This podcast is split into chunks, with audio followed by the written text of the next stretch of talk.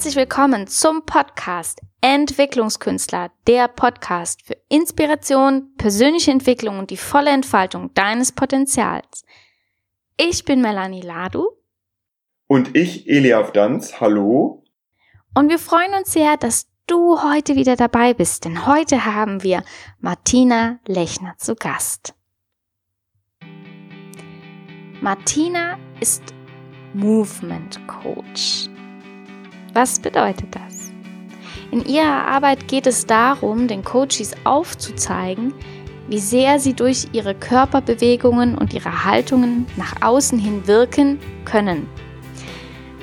Sie zeigt ihnen, dass ihre innere Haltung sich in ihrer äußeren Haltung widerspiegelt.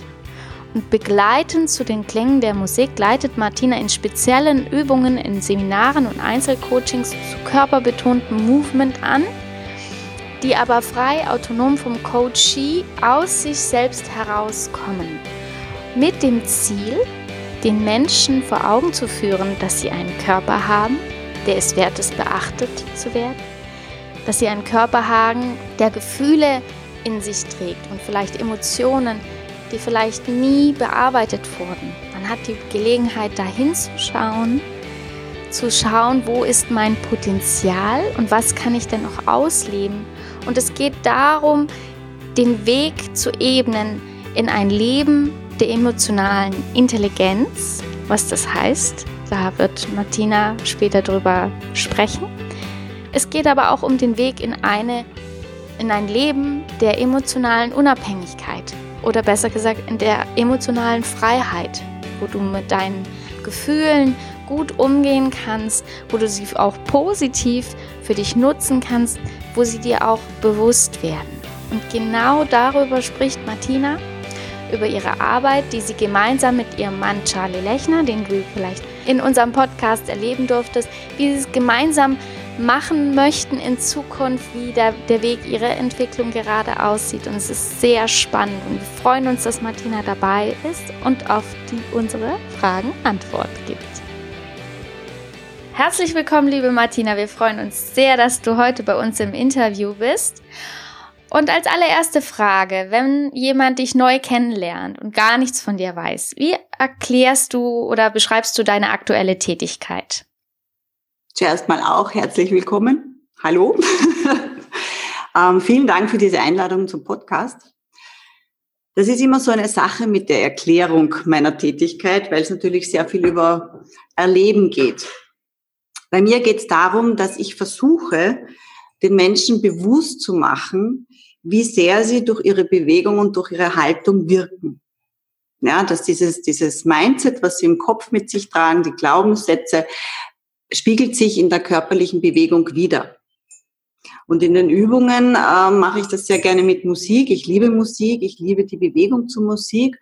Und die Musik ist ein Hilfsmittel, dass sie leichter aus dem Kopf rauskommen mhm. mehr in den Körper rein, mehr ins Gefühl rein und sich dann auch mehr erlauben, eine Bewegung auszuführen, als wenn ich jetzt sage, so ohne irgendwas beweg dich halt einmal. Und aus dieser Bewegung zur Musik ähm, kann man auch sehr viel herauslesen. Das heißt, wenn du dafür ein Wort nehmen müsstest für diese Tätigkeit, welches wäre das? Movement in der natürlichen Bewegung. Aber du bist Coach dafür. Ja. Ah, du coachst die Leute. Okay. Ja, auch. Auch unter anderem? Wer, naja, die Seminare, machst? die wir machen, natürlich. Mhm. Das ist eher der Hauptanteil, die Seminare. Mhm. Und dann mache ich mit dem Charlie gemeinsam Coaches. Das heißt, der Charlie arbeitet eigentlich vom Kopf in den Körper und ich nehme das Thema noch einmal her und arbeite vom Körper in den Kopf. Erfahrungsgemäß ist es so, Dinge, die vom Verstand her erfasst werden, ja, heißt noch lange nicht, dass sie integriert sind. Und es ist so, wenn du jetzt was lernst und sagst, ja, das verstehe ich, aber keinen Bezug dazu im Körper herstellen kannst, dass es in die Zelle integriert wird, ist es nicht von langer Dauer, dass du dir diese Dinge merkst. Und daher, wenn du, wenn du Inhalte körperlich erleben kannst, dann manifestierst sich das. Und dann ist es auch äh, längerfristig beziehungsweise ein Leben lang verankert. Ja, das äh, mhm. oft Paradebeispiele sind Musikstücke. Ja, wenn du Musikstücke hörst von anno dazumals 20, 30 Jahren her, dann weißt du genau, ha, da war das und das und da war meine erste Party und da war mein erster Schmusesong und das sind Dinge, die, die verankert sind, die hast du mit allen drei Ebenen, das heißt mit dem Verstand, mit dem Gefühl und mit dem Körper erlebt und die sind ein Leben lang gespeichert, würde ich mal sagen. Mhm.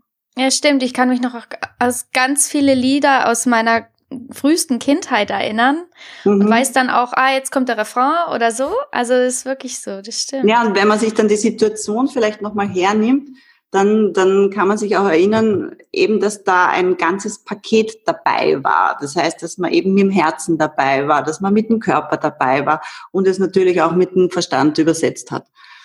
Im Vergleich, wenn ich jetzt mich hernehme, meine Schulzeit, äh, wenn ich Matura machen müsste, ich würde durchfallen mit Bomben und Granaten. Ich habe keine Ahnung mehr von diesem mhm. von diesen stupide, auswendig gelernten Sätzen. Ja, das ist bei mir nicht mehr da. Was denkst du, woran das liegt? Also wenn du sagst, diese Musikstücke aus der Kindheit, an die können wir uns erinnern, aber an die auswendig gelernten Inhalte aus der Schule nicht. Was fehlt da, dass wir das nicht naja, wiedergeben das, können? Da wollen Sie ja mittlerweile eh schon hin. Das ist dieses ganzheitliche Lernen, dass du Inhalte, die du mit dem Kopf erfasst, mit dem Verstand erfasst, auch in den Körper übersetzen kannst. Montessori arbeitet damit, ja, dass du am Buchstabentag nicht nur den Buchstaben an der Tafel siehst, sondern ihn auch haptisch erfährst. Ja, dass du ein A machst und einen Apfel schneidest oder im Sand das A malst oder welche Ideen die auch immer haben. Also das geht ja schon in diese Richtung. Nur ist es halt leider noch nicht äh, für alle Schulstufen so gedacht und bis zum Matura hin so begleitet. Also ähm, dazu gibt's dann die Erwachsenenbildung, sage ich jetzt einmal, wo das vor allem bei uns ein, ein großes Thema ist, dass wir den Leuten, den Teilnehmern bewusst machen wollen, das, was du denkst, so wie du denkst, so wie du gedanklich aufgestellt bist, das zeigst du in deinem Körper. Und es ist wahnsinnig schade, ähm, dass es doch sehr viele gibt, die gar keinen Zugang zum Körper haben. Also die wirklich so ähm, ja, das ist halt so gesteuert jetzt. Es muss alles über den Mindfuck funktionieren. Äh, du musst schneller denken, du musst logisch denken, aber du musst Dinge auswendig wissen, etc. etc. Es ist alles nur auf Wissen. Und auch, auch Seminare sind auf Wissen aufgebaut, aber nur das geistige Wissen und nicht das körperliche Wissen. Und das ist eben Charlie und meine Idee und Philosophie und Überzeugung, dass das ein Gesamtheitskonzept sein sollte. Mhm. Das heißt, was genau motiviert dich jeden Tag? Wie meinst du das was? zu tun?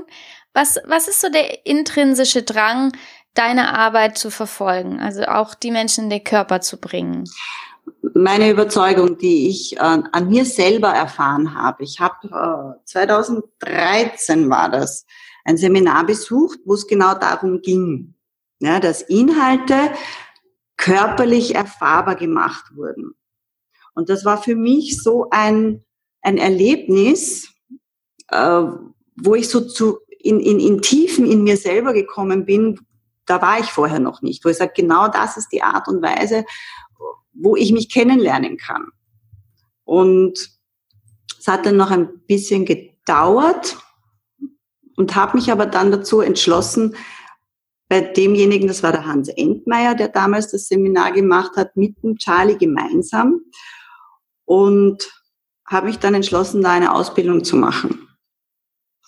Anfänglich war das eine Reise für mich, eine Reise mit mir, eine Reise in mich.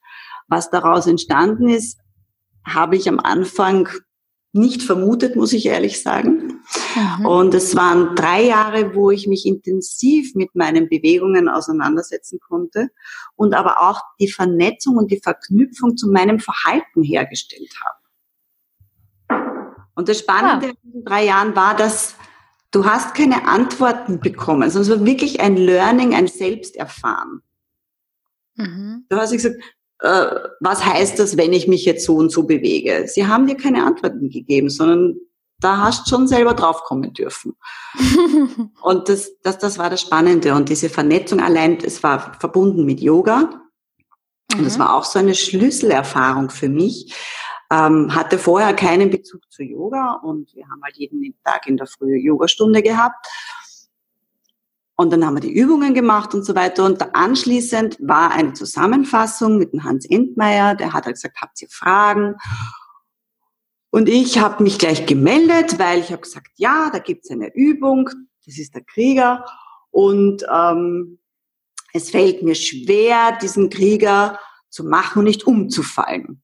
Naja, das durfte ich natürlich vor lauter äh, vor die Gruppe treten und er hat mit mir die Übung gemacht. Aber die Aussage von ihm war so signifikant für mich damals, dass er gesagt hat, ja, du hast ja kein Zentrum. Also mhm. körperlich gesprochen ist das Zentrum einfach die Anspannung im Solarplexus. Ja? Und das mhm. braucht man, die die Yoga kennen, wissen, dass wenn du keine Körperspannung hast bei Yoga, dann wirst du die Übungen nicht äh, standhaft durchführen können. Also da ist das sehr gefragt. Und das war so für mich dieser, diese, diese Schlüsselaussage, wo ich sage, ja, stimmt, weil ähm, damals meinen Standpunkt zu vertreten, standhaft zu sein, das fiel mir damals schwer. Und da fing es an, diese Vernetzung, ja, dass ich sage, ich, ich erkenne meine körperlichen Bewegungen, ich erkenne meine körperlichen Blockaden und erkenne aber darin auch meine geistigen Blockaden und geistigen Bewegungen. Ja, und dieses Zusammenspiel fasziniert mich einfach, auch immer wieder im Coaching, dass sie, dass sie es verstandesmäßig erfassen, aber sobald der Verstand dann ausfällt, wo man sagt, denk jetzt nicht mal, sondern beweg dich einfach und fühle einfach, sind die alten Speicherungen wieder da. Und die kann man durch neues Erleben, durch neue Referenzen, kann man das genauso überschreiben wie durch Änderung der Gedanken. Und das ist eben dann dieses Gesamtpaket, was wir anstreben. Ja, viele Leute gehen aus dem Coaching, fühlen sich besser. Nach ein paar Tagen flaut es ab und sie sind wieder im alten Mut weil sie es nicht in der Zelle integriert haben, sondern weil es halt im Kopf da oben hängen bleibt. Mhm. Ich hätte noch mal ganz kurz eine Frage zu deinem Coaching. Ähm, kannst du uns da noch mal irgendwie so ein konkretes Beispiel geben, mit was für einem Problem oder Fragestellung zum Beispiel jemand zu dir kommt und wie du dann mit so einer Körperarbeit äh, dieser Person hilfst, das Problem zu bearbeiten? Damit wir, ja. Ähm, es geht vorrangig auch ums Bewusstmachen. Also bei uns läuft es so ab, dass zuerst der Charlie arbeitet, ich bin dabei, ja, und es stellt sich meistens heraus, sind, es sind immer wieder ähnliche Probleme, dass die Menschen den Zugang zu sich selber, zu ihren eigenen Gefühlen nicht haben oder sehr wenig haben. Oder, oder dass sie, ähm, wenn es jetzt geht um, um die Männlichkeit, um die Weiblichkeit, da in eine Schiene mehr vertreten sind. Also das sind einfach Bewegungsmuster. Nehmen wir die Gefühle, das ist ein leichteres Beispiel. Wenn ich jetzt im Coaching merke, okay, der hat keinen, keinen Zugang zu seinen Gefühlen, er kann seine, seine Gefühle nicht leben, dann ist es bei mir so, dass wir dann nach dem Part mit Charlie zwei Stunden mit mir haben. Ich setze mich einmal mit ihm hin und schaue mir mal an, wie lebt er denn seine Gefühle? Und zwar nehme ich einfach die vier Gefühle her, wie Trauer, Angst, Wut und Freude. Und lass ihn das in einem Tortendiagramm mal einzeichnen. Mhm. mhm. Und da ist es schon recht spannend, wie sie das, also meistens ist halt irgendein Gefühl ganz, ganz viel.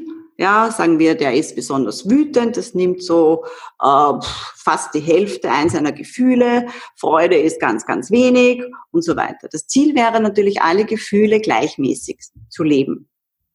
Mhm. Und was bei vielen ist, ist die Übersetzung der Gefühle. Gefühle werden meist negativ assoziiert. Vor allem Wut. Ja. So wie der, wo ich jetzt das Beispiel genannt habe, der hat viel Wut, könnte auch sein, er hat viel Angst.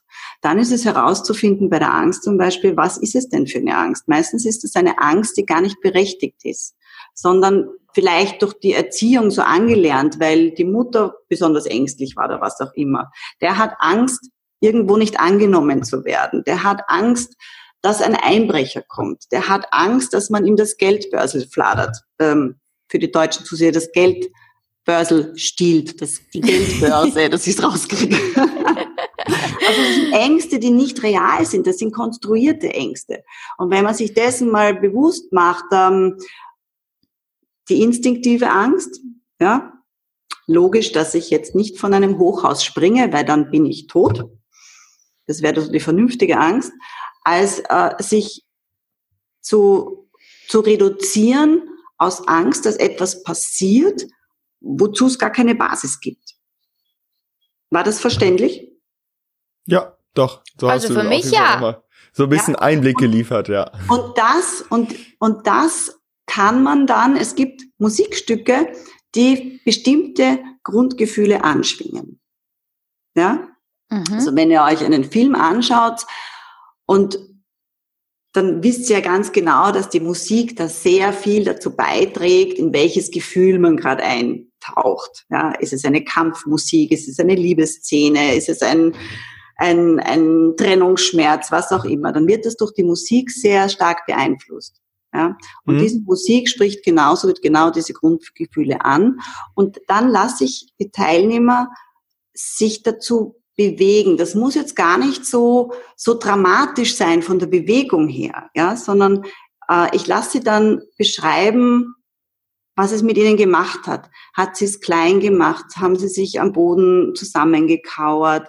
Oder sind sie groß geworden und, und, und ähm, erhobenen Hauptes gewesen oder haben sich die Fäuste zusammengeballt. Also das sind ganz kleine Merkmale, die man da sehen kann.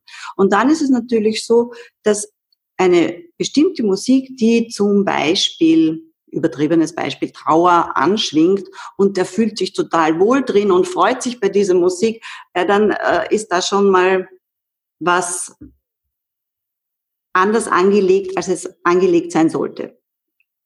Mhm. Dann fühlt sich der in der Trauer wohl, weil er das kennt, dieses Gefühl. Ja, und dann geht's halt darum, das zu bearbeiten. Mhm. mhm.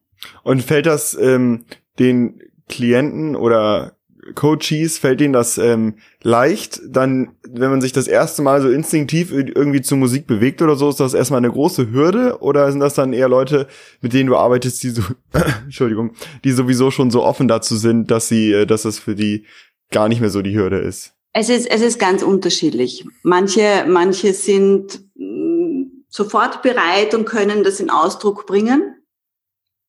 Äh, und Manche machen eher, sage ich jetzt mal, ein Inner Movement, was aber auch okay ist. Ja.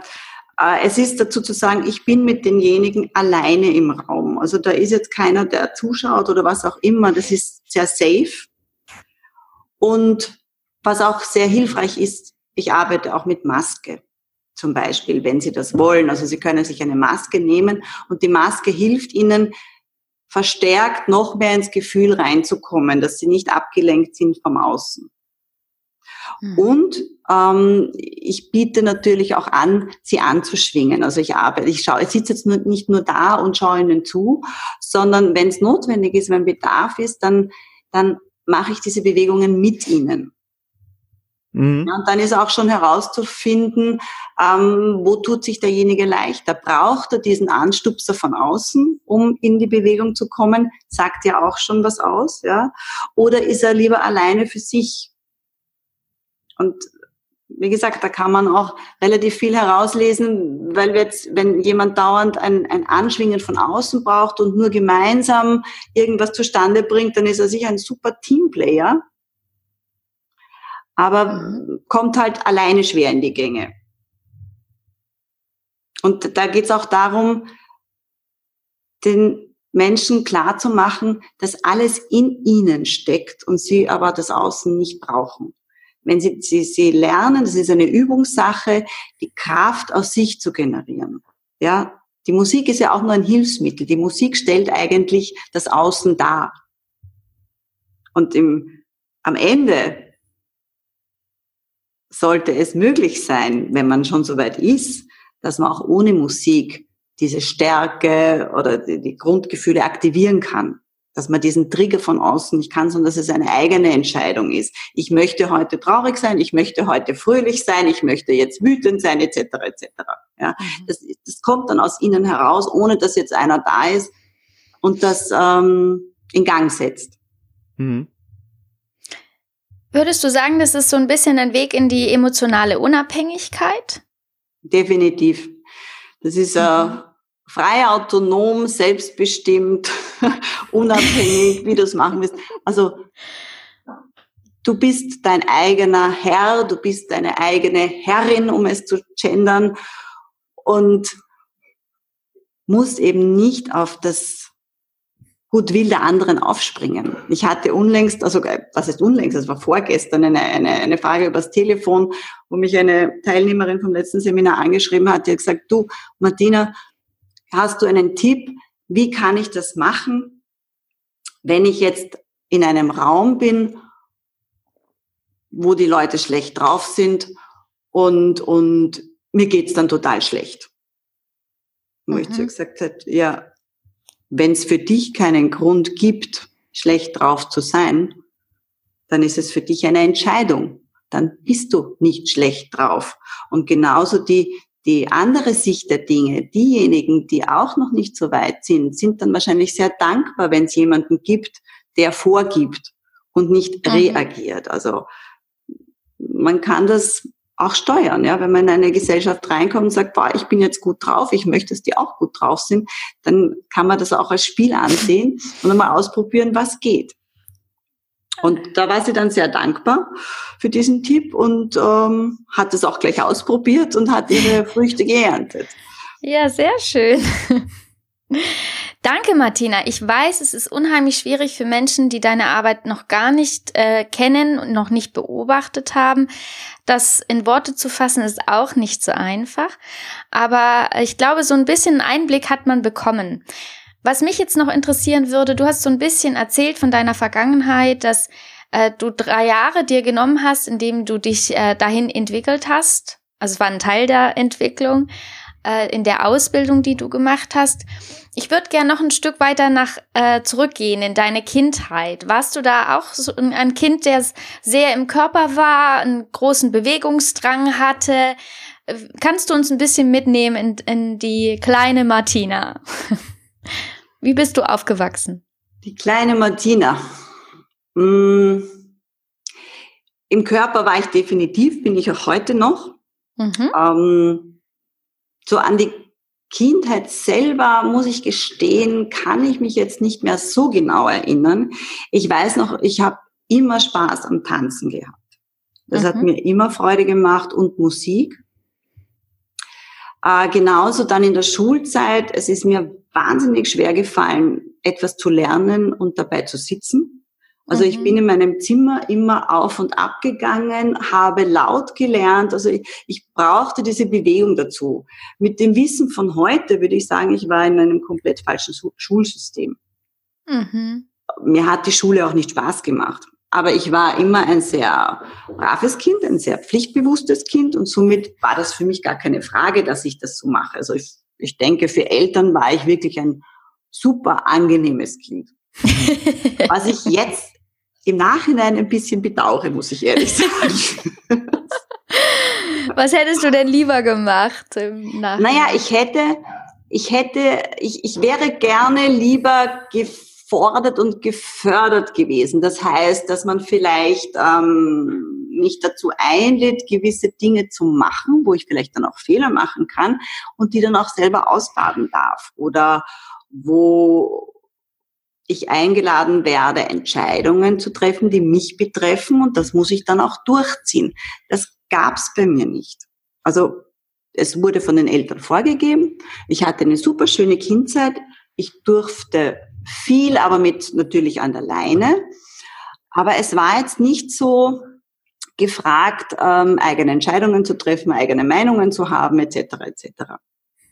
Das bedauere ich im Erwachsenenalter. Andererseits bin ich vielleicht auch froh darüber, weil ich jetzt sensitiv geworden bin auf dieses Thema und versuche, dass meine Kinder das sehr wohl leben können.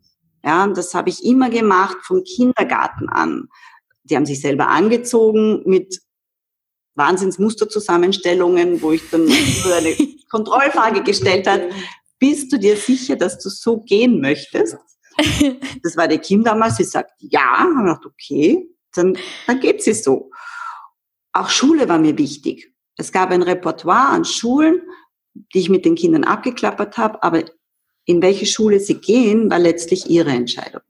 Das war mir ganz wichtig, weil sie müssen diese Schule besuchen.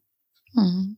Und, Und du, ich muss du hattest damals, schmunzeln. ja, Entschuldigung? Na, Entschuldige, ganz kurz, ich muss nur immer wieder schmunzeln, wie vor allem die Mona, das ist die kleinere, die ist 14, argumentationsstark sie sind. ja? Und sie haben oft recht mit dem, was sie sagen. Mhm. Und das ist die große Freude, die ich in mir habe, dieses, dass, dass äh, meine Kinder nicht am Mund gefallen sind, dass sie, dass sie ihre Meinung vertreten und, und das macht einfach Spaß. Mhm. Auch weil das für dich da wenig Raum war in, in deiner Kindheit? Ja, ja und mhm. weil ich, weil ich erkannt habe als Erwachsener, was mir da abhanden gekommen ist. Mhm. Ja. Wie ging es dann weiter, deine eigene Schulzeit? Ähm ähm, ja, es war dann die Auswahl. Es gab keine Auswahl. Meine Schwester ging zu den Dominikanerinnen, die ist viereinhalb Jahre älter als ich. Somit mhm. ging ich auch zu den Dominikanerinnen. Das ist, ist das irgendwie ein Gymnasium, eine Klosterschule, Gymnasium. Das klingt äh, sehr streng. Muss dazu sagen, na ja, ja, jein, jein. Also es war damals nur Mädchen. Mhm. Ja, wo ich sage, ja, waren es halt nur Mädchen, ist ja wurscht. Ähm, wir hatten Schulmäntel an. Im Sommer musste der Schulmantel zugeknöpft sein, wenn man drunter eine Short hatte oder so irgendwie. Mhm. Und es haben auch noch Klosterschwestern unterrichtet. Ich muss mhm. dazu sagen, die Schule war insofern gut. Ähm, sie hat ein wunderschönes Areal gehabt. Sportplatzmäßig, das kommt mir wieder zugute, das war wieder mein Ding, die Bewegung mhm. war da. Also wir hatten Tennisplatz, Volleyballplatz, Völkerballplatz, äh, Leichtathletik etc. etc. Ein Riesengarten, also das war ein wunderschönes Areal. Äh, unterrichtsmäßig, ja, was halt die alte Schule, ist ja doch schon ein bisschen her. Und äh, in Biologie hatten wir die Schwester Agathe, das weiß ich noch. ja, das war eine deutsche Schwester. Mhm. Die hatten wir in Biologie und in Geografie. Und Biologie mit 14, 15 wissen wir alle, wenn nicht schon früher, ist das Interesse der Sexualität sehr groß. Und ich weiß noch, im Biologiebuch kam endlich dieses Thema. Und wir haben uns echt schon alle gefreut und super und cool. Und dann kommt sie in die Klasse, sieht die Seite mit der Überschrift und ihre Worte waren, ja, ihr seid jetzt in einem Alter, da interessiert sie euch dafür, lest euch das selber Buch, wir machen jetzt die Blumen. Spannend. Und wir haben Blumen seziert. Das war der. Aufklärungsunterricht dazumals. Der schaut jetzt heutzutage ein bisschen anders aus, wie ich bei meinen Kindern mitkriege. Ja, zum Glück, oder? Ja. So ein bisschen Learning by Doing dann. So ungefähr. Also ich hatte dann meine Ansprechpartner, die vielleicht schon mehr Erfahrung hatten, wo ich es mir dann hergeholt habe. Die Schule hat es mir zumindest nicht gegeben. Naja, und ähm, Gymnasium habe ich gemacht, vier Jahre lang. dann war die Entscheidung, ähm, willst du Gymnasium fertig machen mit Matura? Bei euch heißt es Abitur. Mhm. Oder willst du eine andere Schule machen? Und da ich nicht sehr schulaffin war, konnte ich mir damals auch nicht wirklich vorstellen, nachher auch noch zu studieren. Also mm, der Zugang zum Lernen wurde mir irgendwie nicht so schmackhaft verkauft. Und meine Intention war, ich mag keine Schule mehr machen, ich will dann arbeiten. Somit bin ich in der Handelsakademie gelandet und habe dort maturiert und bin auch anschließend arbeiten gegangen. Das heißt, welche Art von Ausbildung hast du dann gemacht? Ist das ähm Handelsakademie ist eine kaufmännische Ausbildung. Mhm. Ja, also und als was nicht, hast du dann? Bei euch. Das war dann Sekretärin, Teamassistent. Das, das war auch ein Job, der mir Spaß gemacht hat. Mhm. Wo ich mein Geld verdient habe und wo ich auch, also ich war zuerst bei Nixdorf, die ist dann fusioniert mit Siemens Nixdorf und das war, dann waren wir auf Messen und also es war wirklich eine, eine lustige Tätigkeit, mit vielen Menschen in Kontakt zu kommen mhm. und habe dort auch meinen ersten Mann kennengelernt. Und durch den bin ich dann auch von der Firma weg weil äh, durch den bin ich dann ähm, zu einer Franchise-Firma gekommen, die Sonnenstudios baut und mhm. eröffnet. Mhm. Und dort bin ich dann geblieben bis, oh Gott, das ist schon so lang her alles, bis ähm, Jahr 2000 war ich, im, war ich in der Zentrale im Büro tätig und ab 2000 habe ich dann selber ein Studio gehabt, das ich bis heute noch habe. Und äh, das heißt, du bist auch selbstständig jetzt in dem Ich bin Bereich. selbstständig, habe zwei Sonnenstudios, mhm. die aber so toll mit den Mitarbeitern abgedeckt sind, dass ich nur Hintergrund. Also ich bin hin und wieder dort, ich habe keine fixen Zeiten.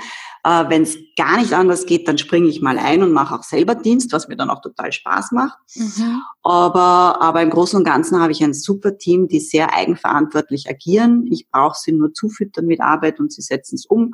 Und das mhm. funktioniert mhm. prächtigst und ich kann von zu Hause aus vieles erledigen. Und somit habe ich dann auch Raum und Zeit natürlich für die Seminare, die ich mhm. mit Charlie gemeinsam mache, für die ganzen Abendtermine, die wir gemeinsam machen. Und ja, ich bin in dieser glücklichen Lage, dass ich keinen Bürojob habe, sondern wirklich zu Hause bin. Und diese freie Zeiteinteilung ist einfach unglaublich viel wert. Mhm. Ich musste mich am Anfang gewöhnen daran, weil ich hatte immer ein schlechtes Gewissen, wenn ich zu Hause war und, und nichts gearbeitet habe, weil ich gewöhnt war, ja, man geht ins Büro und kommt dann wieder heim. Mhm. Also da war ich dann so ein bisschen in einer, in einer Schleife drin, ich muss was tun, ich muss was tun, ich muss was tun. Und dann irgendwann war halt die große Erkenntnis, na, wenn ich es jetzt nicht mache, dann muss ich es halt später machen. Es macht sonst eh keiner. Also, und das ist wirklich unbezahlbar, muss ich sagen, vor allem mit Kindern.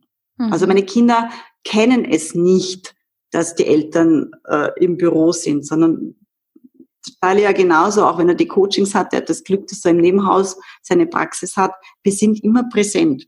Ist jetzt mittlerweile für die Kinder vielleicht gar nicht so toll, aber da sind wir auch recht oft weg. Da haben sie auch mal sturmfrei. genau, genau, genau. Aber das ist, das ist, wo ich sage,